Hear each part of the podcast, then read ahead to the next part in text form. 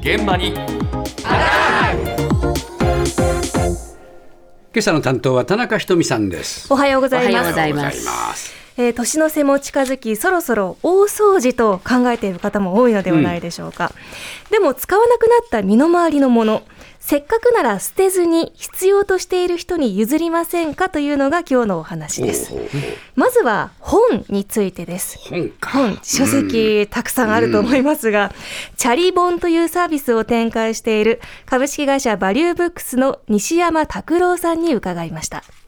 チャリ本という本で寄付できるサービスを運営しております。まあ、読み終わった本を弊社に送っていただいて、で、かつお客様がこう団体を指定していただくんですけど、そうすると、まあ、弊社でその本をお金に変えて、皆さんが選択いただいた団体へ寄付する。例えば査定金額が3000円となった場合は、その3000円がそのままお選びいただいた団体の寄付につながります。なんか鳥が好きなら野鳥の保護だろうし、なんか子供のことに興味関心がおありであれば、子供の居場所について取り組んでいらっしゃるような団体さんですとか、各団体さんそれぞれ特色ある活動をなさってますね。なんか本でしたら、まあ自分はもう読み終わったし、でもそれで誰かの役にちょっとでも立つなら、まあこれ使ってみようか。で、まあ寄付になればラッキーだったね、みたいな割とライトな感覚でご活用いただくことが多いかなとは思ってます。はい。本を売って寄付にするわけ、お金に変えて寄付するんです。はははっとやり方をまずはご説明します。3つのステップで完了するそうです。まずステップ1、寄付先を選びます。うん。カタカナでチャリ本と調べるとホームページが出てくるので、ええ。このチャリ本のホームページに掲載されている200以上の団体から寄付したい団体を選びます。ここは欲しいって言ってるところね、そうですね、うんはい。NPO や NGO、教育機関などたくさんあって、あそうなんだ。ええええ。あの日本ユニセフ協会ですとか、難民支援協会とか、もうたくさんあって選ぶの大変そうなんですが、ええ。ええ貧困とか福祉、ジェンダーなど、カテゴリー別で一覧になっているので、まあ、気になるテーマを気軽に選んでくださいということでした。そしてステップ2、寄付したい本を自分で荷造りして送ります。うんホームページの専用フォームから申し込んで、全部で何箱あるか、うんそして自分の住所と集荷希望日を入力すると、指定の日時にヤマト運輸が取りに来てくれます。そして最後、ステップ3。送られた本が査定されて、査定額は全額が寄付されます。えで、いくら、結局いくら寄付されたというのは、メールで後日知らせてくれるそうです。えああそうですか、はい。ええバリューブックスはええ。儲かんのかい、バリューブックスさんは、普通のもうオンラインでやっている、えー古書店、古本屋なので、うん。仕入れた本を、それをもう第三者に市場に出して売ってしまうので、ええ。その儲け分で利益を出しています。なので、お客さんにお金を支払うか、3000円査定されました、3000円を支払うか、それを、えー団体さんに支払うかの違いあなんですね、バリューブックス側としては。ええええで、様々な本を引き取ってくれるそうですが、はい。まあ、週刊誌など一部引き取ることが難しいものもあるそうなんですけれども、ええ。絵本とか漫画も OK だそうでああす。そうですか。はい。はい。そして年内であれば査定額20%アップということなので、まあ、本を通して社会の様々な課題を知ってほしいというふうにお話ししていました。ええ。えーここまでは本の はい。お話でしたが、続いては不要となった日用品も役に立つという取り組みです。生活困窮者のための支援をしている NPO 法人ホームドアの事務局長、松本博美さんに伺いました。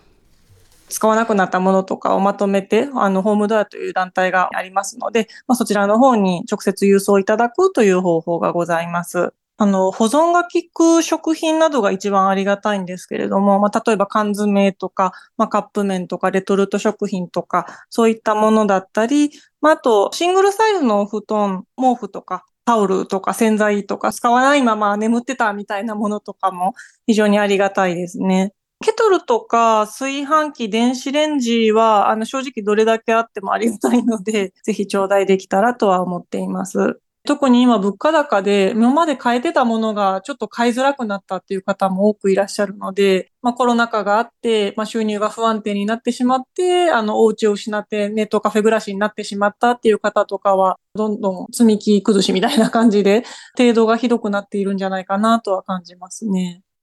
やっぱりコロナ禍の余波が続いてるんだね。まだね、えーはい、引き続きあるということなんですけれども、こちら、ホームドア、大阪の団体です、うん。いわゆるホームレスの状態にある方など、生活困窮者の支援を行っているんですけれども、えー今、物価高もありますので、相談者の数、コロナ前よりも未だにあ多い水準だそうです。えでそんな中で、仕事や住まいを一緒に探して、再出発の後押しをしているんですけれども、うんやはりもう生活必需品がもう常に足りない状況だそうなんですね。えで特に今足りていないというのは、えー保存の効く食品、ーうんそれから小型の家電、うんあと洋服ですね。これ特に男性用の衣類が冬物が足りていないということです。うんそしてシングルサイズのお布団、大きめのリュック、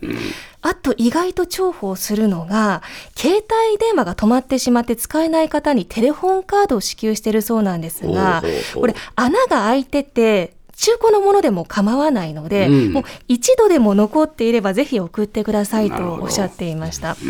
でこちら、ホームドアの、えー郵送先の住所や詳細知りたい方は、後ほど、えーホームページご確認いただければと思います。はい。はい。ということで、本と生活用品ときて、ええ最後に、オフィスで出た不用品を有効活用する取り組みです。ストックベースの関よ美さんに伺いました。出し手と欲しい人をマッチングするんですけれども、企業さんが持っているノベルティだとか、カレンダーとか、コロナ禍で買い込んだマスクとか、あとは売れ残りの在庫とかで、特に食品だと販売期限があるので、泣く泣く廃棄になってしまう。だけどまだ全然食べれるし美味しいものっていうのを、例えば高齢者施設とか、学生向けにとか、フードバンクとか子ども食堂さんにお渡しするっていう仕組みです。例えば高齢者の方は薬の飲み忘れ防止で薬をカレンダーに貼り付けて使ったりとかで有効活用してくださるので、まあ企業で不要とされているものもしっかりと社会に循環すれば必要な人がいるんだっていう受け取りの希望がすごく多いので、物が足りないっていう状況です。一瞬でなくなったりっていうのは我々も衝撃的です。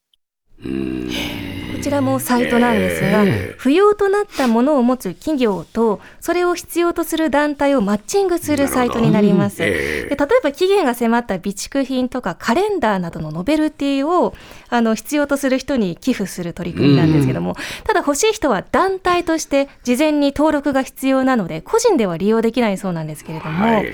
現時点でおよそ300の団体が登録していて、ええ。マッチング率はもう100%そうか出したら即もう利用者が見つかるということでこちらも物品が足りていない状況ということでした。ねえ自分じゃもう不要と思うものがね人様には本当に大事なものにもなりますからね、えーあのホームページでね、はい。全部